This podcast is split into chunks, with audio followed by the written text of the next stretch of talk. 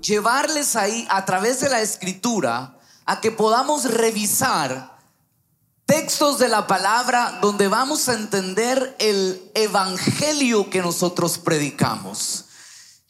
Hoy les quiero llevar a que entendamos qué es evangelio. Les quiero dejar versículos que les van a servir a ustedes a la hora de como iglesia compartirlas del amor de Jesús.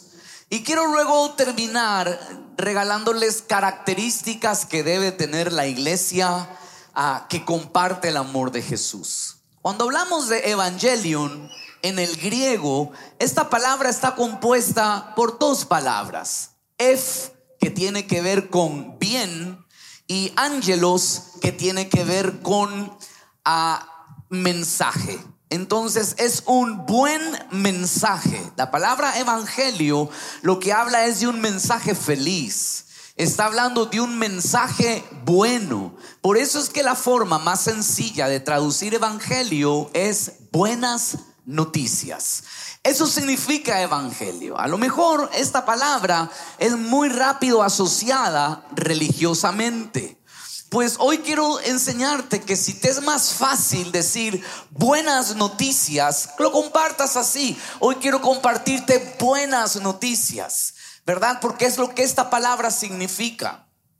Y la iglesia les he enseñado en domingos anteriores en esta serie que la iglesia no es una entidad jurídica, la iglesia no son los edificios, la iglesia somos las personas. La iglesia es conformada por usted y por mí, por los hijos de Dios. Y la tarea de la iglesia es compartir las buenas noticias. Y en el tiempo que vivimos, creo que compartir buenas noticias es algo que nos va a hacer tan bien a los ecuatorianos. ¿Cuántos queremos escuchar buenas noticias? La iglesia lo tiene. Tenemos que ser la portadora de buenas noticias.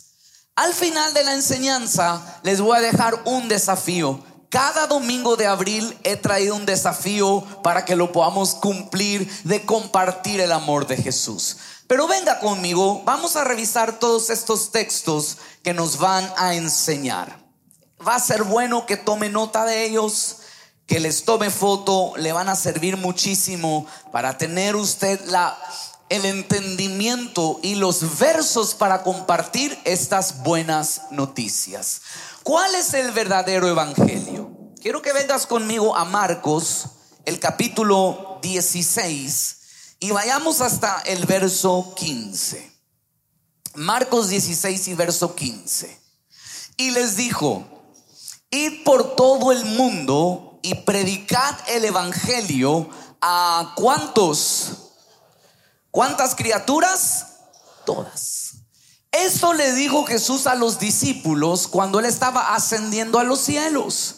Y me encanta pensar cómo el cumplimiento de este texto llega hasta nuestros días, porque después de dos mil años la tarea de predicar el Evangelio salió desde Israel y entonces empezó a recorrer el continente europeo y entró, y entró al, al continente asiático y entonces llegó en su tiempo a América y entonces de América del Norte vino bajando con los misioneros que dieron su vida y hoy después de dos mil años seguimos compartiendo el mensaje de las buenas noticias. Es imposible que te des el error de pensar que esto es algo de hombres.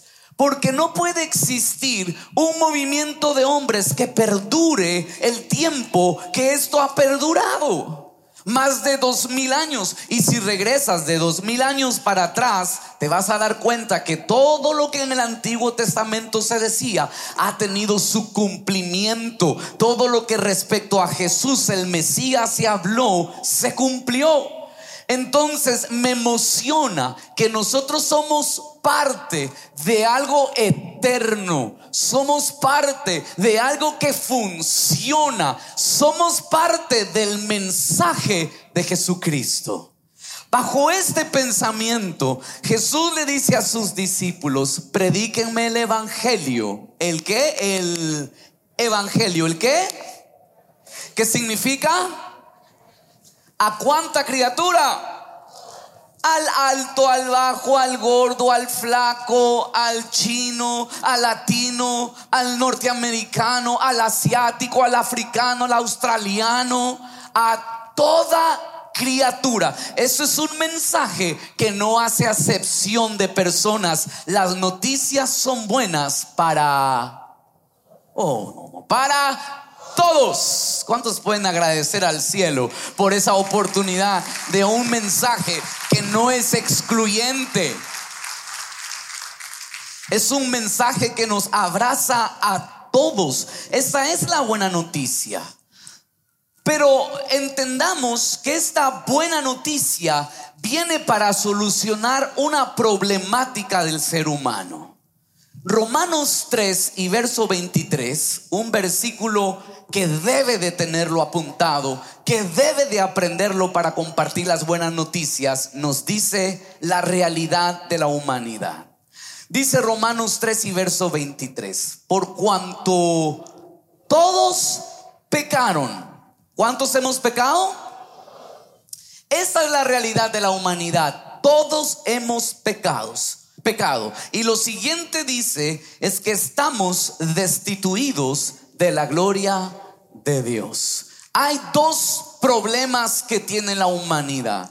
Primero que todos pecamos y la consecuencia fue ser destituidos de su gloria. Si usted se va al, al comienzo, cuando se establece la primera pareja en el huerto, que no quiero entrar en los detalles de quién fue el que pecó y por culpa de quién. No quiero entrar en los detalles de que por estar conversando con quien no debía conversar. No quiero entrar en el detalle de que primero tomó y luego sedujo al otro. No quiero entrar en el detalle. De, no, no quiero entrar. Entonces, ambos pecaron y quiero que vean que el pecado que cometieron ellos no era tanto el hecho de tomar del fruto, el pecado fue la desobediencia. Porque al tomar de ese fruto, ellos conocerían el bien y el mal. Entonces, en la en el diseño que Dios le había dado al hombre, era un diseño donde no miraban esa, ese sabor a encontrarle la malicia a las cosas, a encontrarle la maldad a las cosas. Tanto así que cuando ellos desobedecieron y entonces comieron del fruto que no debían tomar, se dieron cuenta que estar desnudos era un problema la conciencia les fue abierta a mirar la desnudez como un problema. Un niño que no tiene conciencia de pecado corre desnudo por toda la casa después de que lo bañen. ¿Cierto o no cierto? Yo sé que hay algunos que todavía necesitan madurar, ya están grandecitos y todavía han esas enseñanzas raras. Pero un niño no tiene vergüenza. Conforme el niño va creciendo, empieza a descubrir y empieza a sentir la vergüenza, empieza a taparse. Entonces, en el comienzo, quiero decirte que el pecado entró y la consecuencia fue ser destituidos de una gloria de Dios. Adán y Eva no pudieron estar más en el huerto, salieron no pudieron ver más a Dios cara a cara. Tenían la protección del Señor, pero ya fueron destituidos de la gloria. Y ese es el problema en la humanidad. Estamos como estamos porque vivimos afuera bajo la influencia del pecado y lejos de la gloria de Dios. Cuando usted y yo vinimos a Cristo, ya nosotros no vivimos por el pecado, sino que fuimos perdonados por nuestros de nuestros pecados y fuimos restituidos. Esa gloria vuelve a ser una realidad para nosotros como sus hijos.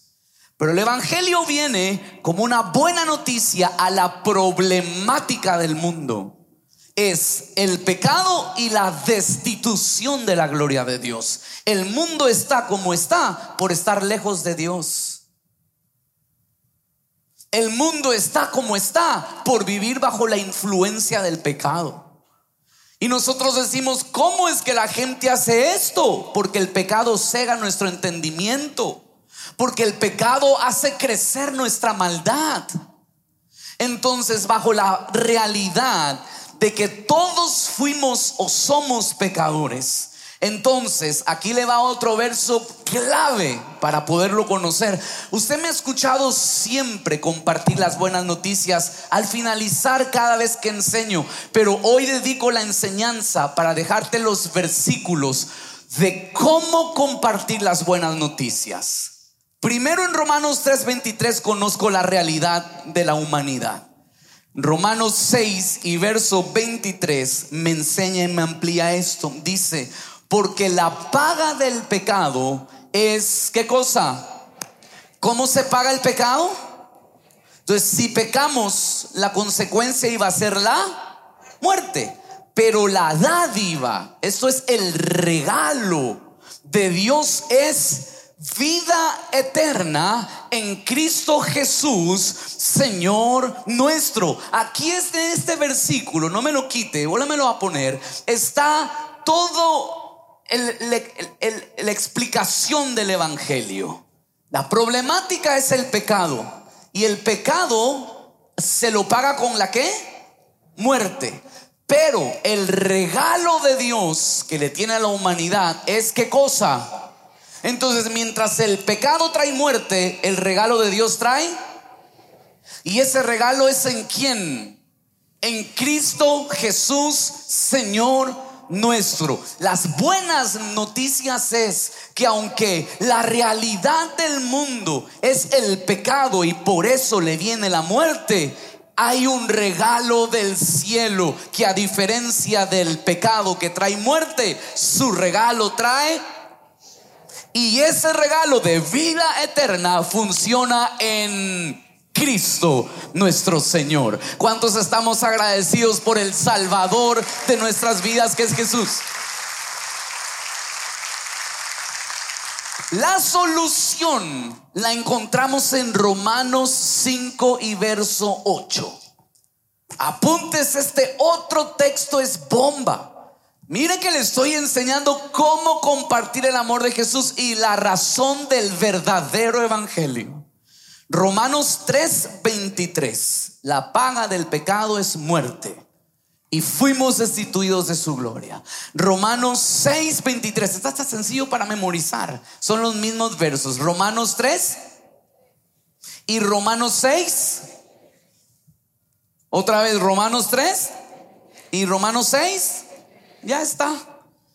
Ahora aprenda este, Romanos capítulo 5 y verso 8. Mas Dios muestra su amor para con nosotros en que siendo aún pecadores, Cristo murió por nosotros. Dios no es un padre alcahuete. No es muchas veces como nosotros que por amor a nuestros hijos estamos dispuestos a hacer hasta lo incorrecto. Alguien tenía que pagar con muerte por el pecado. Dios no vino a invalidar el peso del pecado o la paga del pecado. Dijo, nunca más el pecado traerá muerte. No dijo, no, no. El pecado trae muerte. Alguien tiene que morir. Y nos ama tanto. Mire el verso. Nos ha amado tanto Dios que en medio de los pecados él dio a Cristo Jesús para que pague con muerte el pecado de nosotros. Quiere decir que alguien sí tuvo que hacer la tarea de pagar con muerte. Ese amor es tan grande que usted y yo no lo vamos a lograr entender. Solo nos queda aceptarlo con gratitud en nuestro corazón. Porque el pecado traía muerte y el verso dice que nos demostró su amor haciendo lo correcto por nosotros. Yo no encuentro un Dios haciendo lo incorrecto. Yo no encuentro un Dios saltándose las leyes. Yo encuentro un Dios cumpliendo la paga del pecado para que todos nosotros seamos perdonados por Jesucristo. Él nunca pecó, pero cargó el pecado de todos nosotros. Nunca pecó, pero fue tentado en todo. Nunca pecó, pero murió por los pecados de todos nosotros para que recibamos la dádiva del cielo, que es vida eterna. Amén, casa de fe. Mire, me estoy tomando la enseñanza de hoy para explicarle el verdadero evangelio, las verdaderas buenas noticias. Cuando entendemos ese amor de Jesús en nuestra condición, entonces vamos a entender que relacionarnos con Él nunca se trató de una religión. En los versos que le he leído, ¿estamos hablando aquí de qué religión ser? ¿O estamos viendo cómo se le salva el pescuezo a la humanidad que pecó y su fin era la muerte?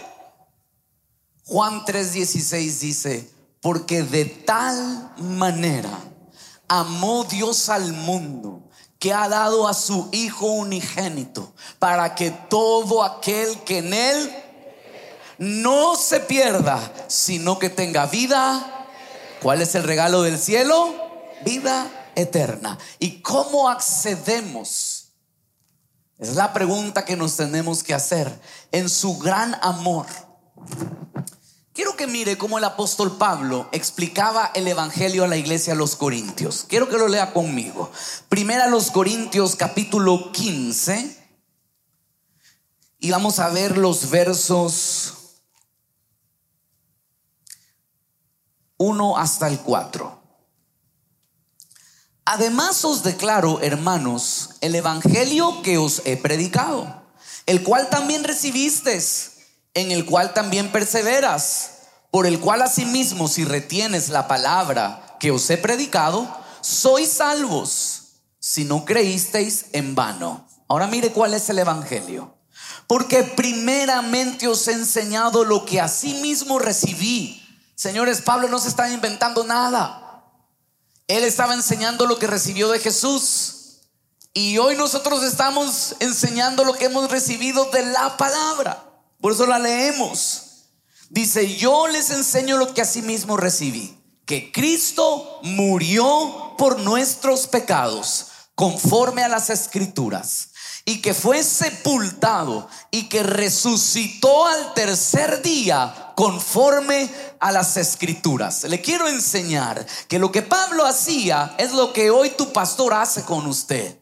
Vengo a enseñarle conforme a las, otra vez dígalo conmigo, conforme a las todo lo que yo le vengo a traer y lo que como iglesia le traemos es conforme a la palabra. Y el Evangelio es Cristo murió por nuestros pecados. Alguien tenía que pagar el precio del pecado, pero no solo trajo el perdón con su muerte, venciendo el pecado, sino que tenía que vencer la muerte para que la muerte no tenga más dominio sobre nosotros. Entonces al tercer día resucita de la muerte para no solo darnos perdón, sino que si Él resucitó, nosotros también resucitaremos a una vida eterna con nuestro Señor Jesús. Son las buenas noticias. La gente recibe una buena noticia. Ay, me salió la visa. Me voy a ir a otro país porque es invivible para vivir. ¿Cuánto y qué?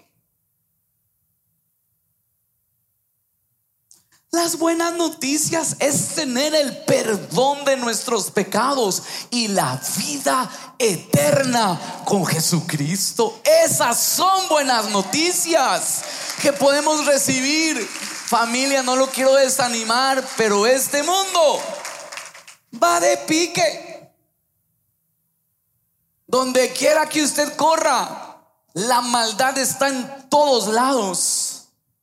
Pero la Biblia enseña que siempre donde abunde el pecado, sobreabundará su gracia. Y la Biblia siempre me habla de un remanente fiel que permanece hasta el último día. Y el remanente fiel que permanece al Evangelio predicado, ese será el salvo. Entonces yo no me estaría preocupando dónde irme a vivir, yo me estaría preocupando de cumplir su palabra en el tiempo que vivo, porque cuando cumplo su palabra, yo demuestro lo que soy. Soy su hijo, soy ese remanente fiel que se agarra de sus promesas. Amén, casa de fe. Esas son las buenas noticias. Eso es lo que la iglesia, dos mil años hasta hoy y más, sigue enseñando. Me encanta porque la visión no ha cambiado. El mensaje no ha cambiado. Pueden haber cambiado los edificios. Puede haber cambiado formas. Yo me imagino al apóstol Pablo predicando desde aquí, estaría, wow. Pero un muchacho que de esta época que se para, cuando los chicos se quieren subir, quieren que esto sea touch. Y si no es touch, dicen, mm, mi iPad es touch y se van. No vale. Pueden cambiar las formas, pero el mensaje siempre va a ser el mismo. ¿Se imagina que yo me vista como se vestía el apóstol Pablo en ese tiempo? Con una túnica yo me subo aquí en faldas. Hoy daríamos un mensaje extraño, seríamos demasiado inclusivos, hermanos.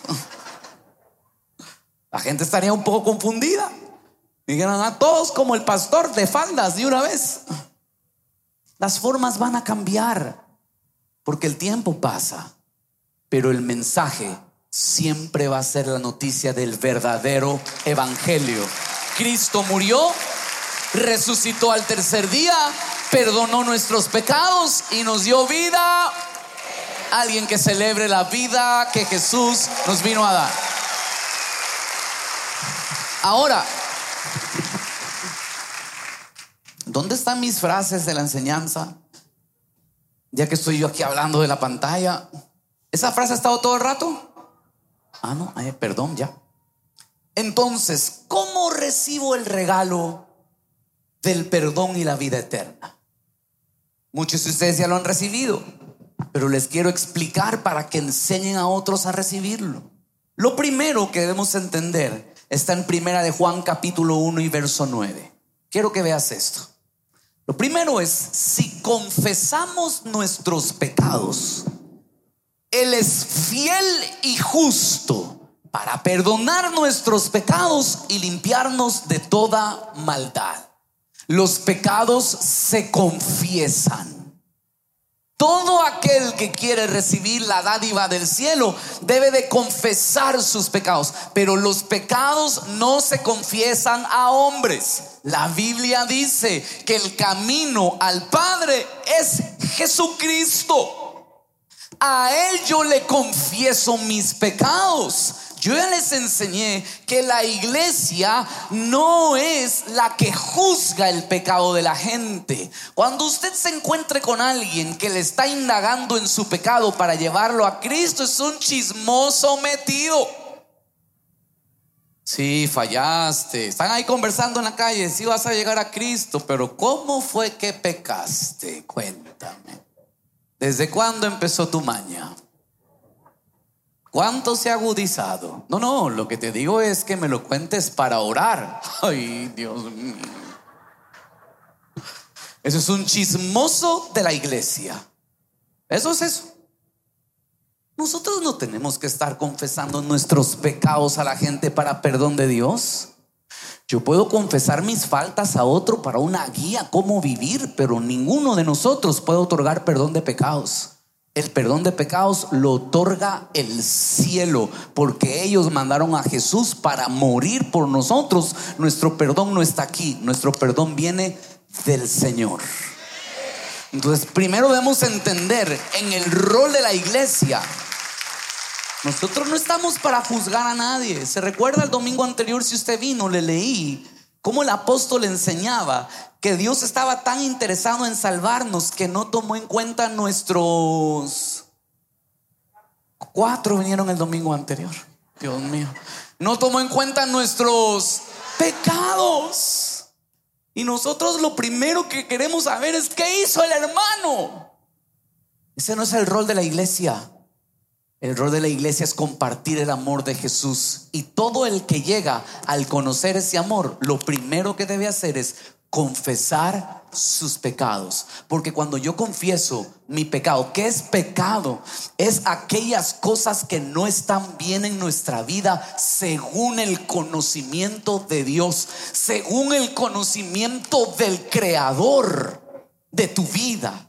No entres en la pelea, pero es que a mí no me parece. Es que quién soy yo. Para mí esto no es pecado. Perdón que me meta en la conversación. Pero usted se creó. Usted se formó. Usted dijo, yo naceré con una gotita de esto, igualín, aquí estoy yo. O sobrenaturalmente viniste a este mundo. Pues yo no sé a qué hora nos perdimos. Parezco buen padre latino aquí, ¿verdad? Pero no sé a qué hora nos perdimos, nosotros queriendo señalar qué le hace bien o no a la raza humana, que ni tú ni yo la creamos. Nosotros solo nos amamos y nos divertimos. Y después de un tiempo aparece algo. ¿O no fue así? No me diga que lo obligaron. Entonces, bajo esta verdad, deje que mande el que sabe. Deje que nos diga quien nos creó qué conviene y qué no conviene. Porque al final nos destruye lo que no nos conviene. Entonces, primero es confesar nuestros pecados. Cuando yo me confieso con Dios y pido perdón por mis pecados, entonces yo recibo el perdón de ellos. Lo segundo que te quiero enseñar está en Romanos 10. Ese es otro texto que necesitamos aprender. Romanos 10 y verso 9. Lo segundo es, que si confesares con tu, otra vez, con tu boca, que Jesús es el Señor y creyeres en tu corazón que Dios le levantó de los muertos, serás salvo. Me enseña lo segundo, confesar con mi boca que Jesús es mi Salvador, porque creí en mi corazón que Él murió y que se levantó de los muertos por amor a mí. Entonces yo creo en el, Evangelio, la buena noticia en mi corazón, pero debo, ¿qué cosa? Confesarlo con mi boca, porque lo que no tendría sentido es confesar con la boca el pecado y no confesar quien me lo perdona. Hola. Pero ¿por qué tengo que hacer la oración en voz alta? Porque usted mismo tuvo que confesar sus pecados. Entonces lo que pasa es cuando estamos aquí en la iglesia y uno está ahí como el Señor, Dios, perdóname. Perdóname porque hice no sé qué. La hermana está al lado, pues. Ella está adorando. Mm-hmm.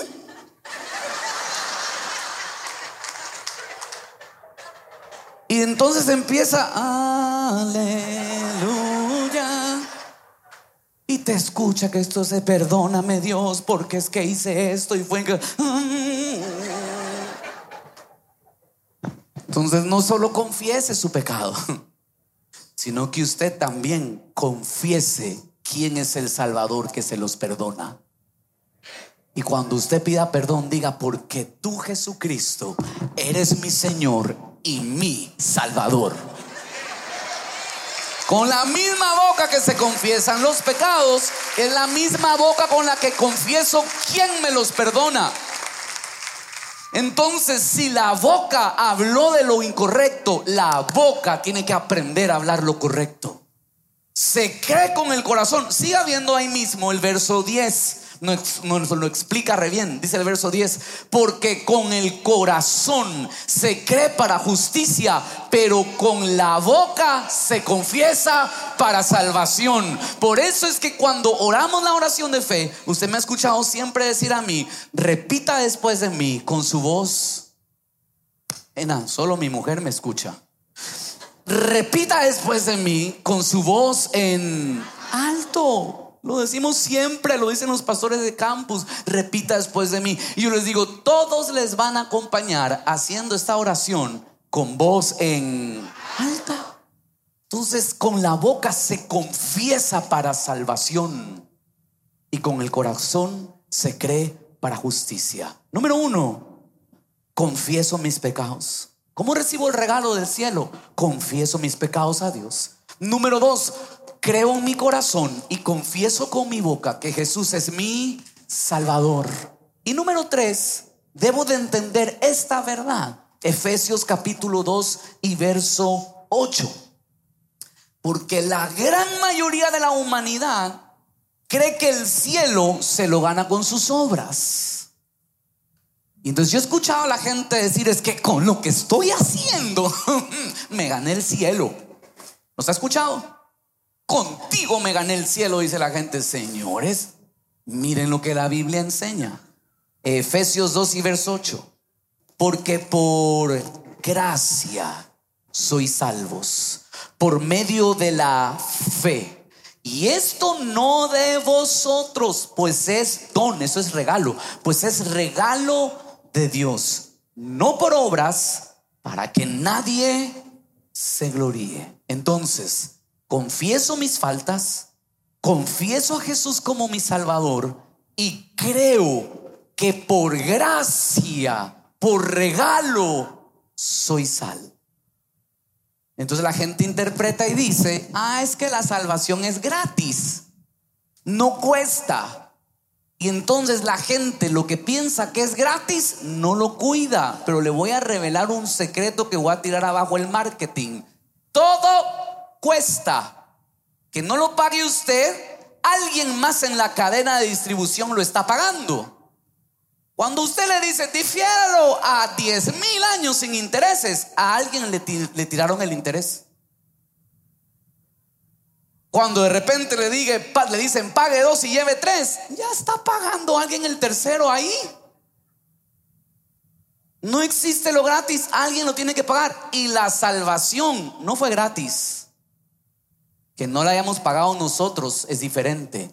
La pagó Jesús muriendo como un criminal en la cruz con una corona de espinas en su cabeza, golpeado y lacerado, muriendo entre ladrones, clavado sus manos y sus pies, desangrándose hasta morir, derramando hasta la última gota de su cuerpo por amor a nosotros, para que entendamos que no es por lo que podamos hacer ni por gloria nuestra, sino que alguien se convirtió en el Salvador de nuestras vidas y pagó el precio de nuestra vida eterna. Jesús. Entonces es un es una grosería al cielo decir, es que porque yo me estoy portando bien en mi matrimonio me voy al cielo.